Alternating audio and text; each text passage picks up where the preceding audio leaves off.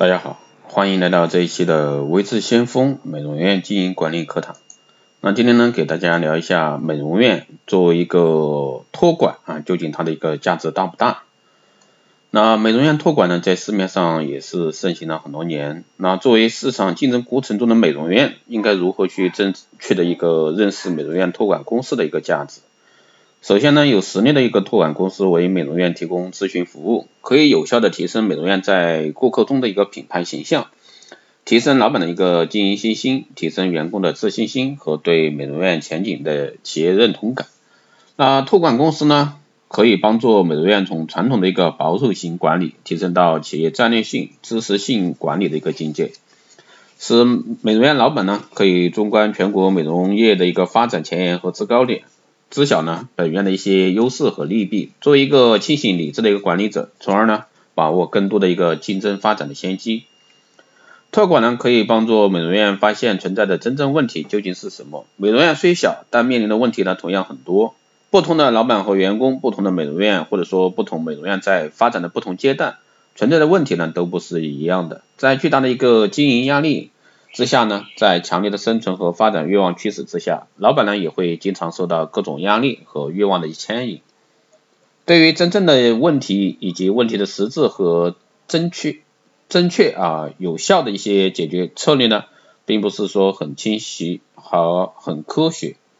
还有一种情况呢，比较典型，就是老板保守的认为自己的经验才是可靠的。依据是他的一个美容院有比较大的规模，这一点是全国各地啊都是差不多。那他大可以享受一下兔和龟赛跑的一个乐趣，只是呢并不知道市场上的竞争持续三年再看，其实呢现在呢持续半年再看。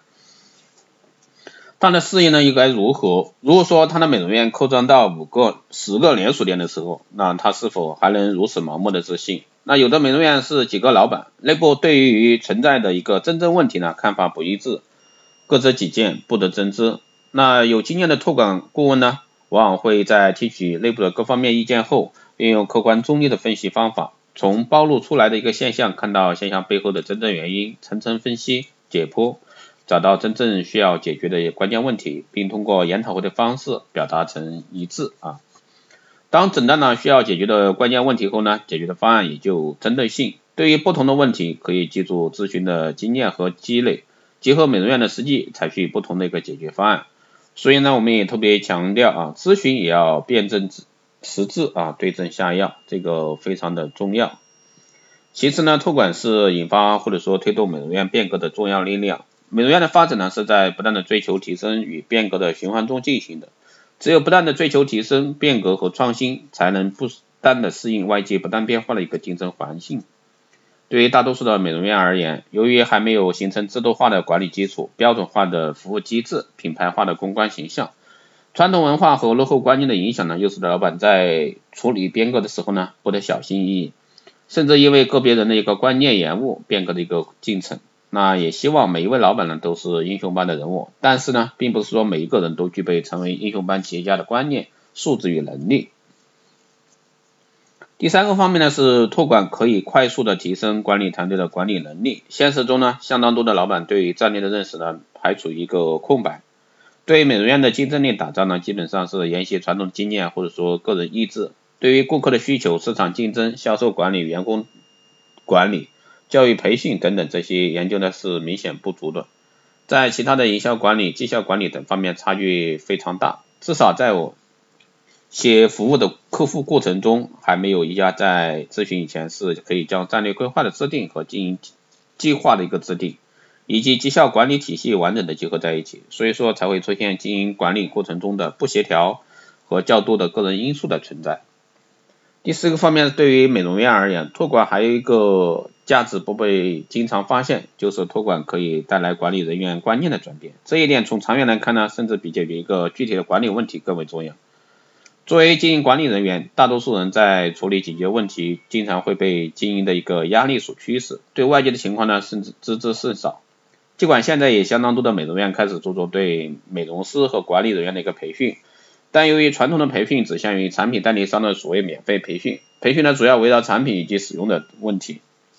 而培训呢，由于不具备专业公司的实力，所以导致培训的一个经营管理不知管理知识的不是系统啊，也就是说不系统性、不深入，实战操作性呢不到位，尤其是缺乏专门针对性的一个咨询和培训，缺乏及时及时一个跟踪实际指导，缺乏对国际国内优秀美容企业先进管理经验进行客观的总结和推广这方面的因素影响，效果呢并不理想。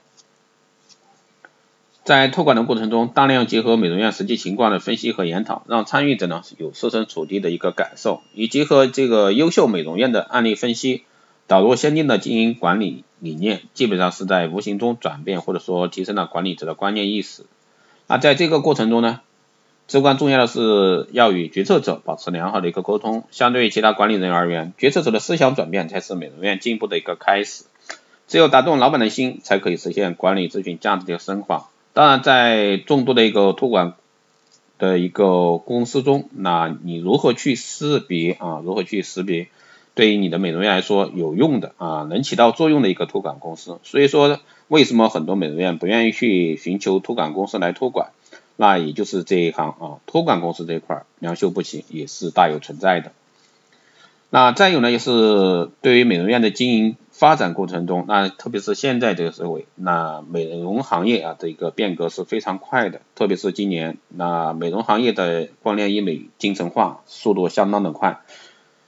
全国一盘棋，基本上所有美业的传统美容院都在向光电医美这方面进发。那就看谁能先发一步，谁能立立稳脚跟，进一步开拓自己的一个市场。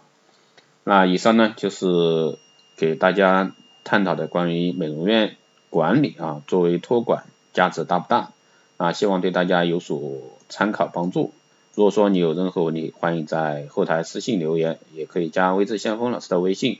二八二四七八六七幺三二八二四七八六七幺三，备注电台听众，可以快速通过。更多内容欢迎关注新浪微博微智先锋，获取更多资讯。